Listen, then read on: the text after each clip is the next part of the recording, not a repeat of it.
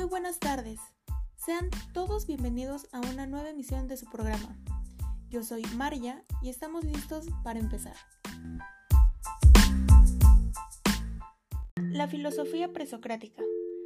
Para entender a la filosofía presocrática debemos primero de definir qué es filosofía. La filosofía es la madre de todas las ciencias que posee un carácter totalizador, es decir, se ocupa de todas las áreas de saber como matemáticas, física, química, geografía, sociología, entre otras. Esta se originó por la capacidad de duda y asombro hacia los fenómenos desconocidos.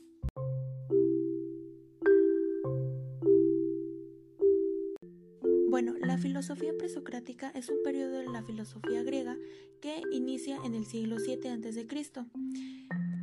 Las ideas y manifestaciones del pensamiento que se iban dando en esta era fueron antes de Sócrates, de ahí el nombre de presocrática. Los primeros filósofos griegos son los presocráticos que reflexionaron de forma racional sobre los orígenes de la naturaleza.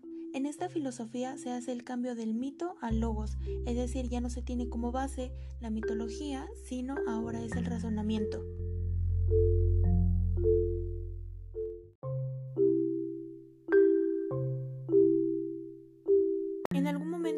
Hemos escuchado el término o la palabra arge. Pero, ¿qué quiere decir arge y por qué es importante en la filosofía presocrática?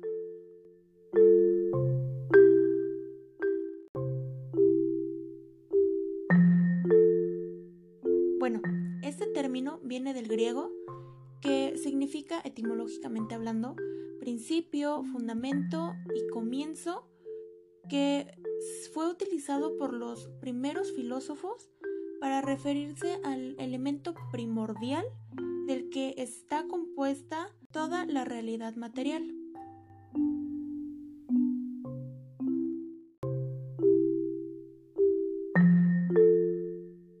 Ya que vimos un poquito de la filosofía presocrática, el concepto de Arge, ahora vamos a mencionar a filósofos presocráticos y el arjé que proponen.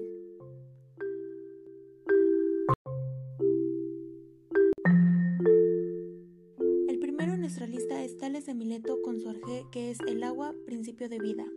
El segundo es Anaximandro y su arjé es un principio eterno de carácter inmaterial e indefinido. El tercero es Pitágoras con su arjé que es un principio formal abstracto, el número. Y en el quinto tenemos a Empedocles con su arjé, que lo constituyen los cuatro elementos que son aire, tierra, fuego y agua.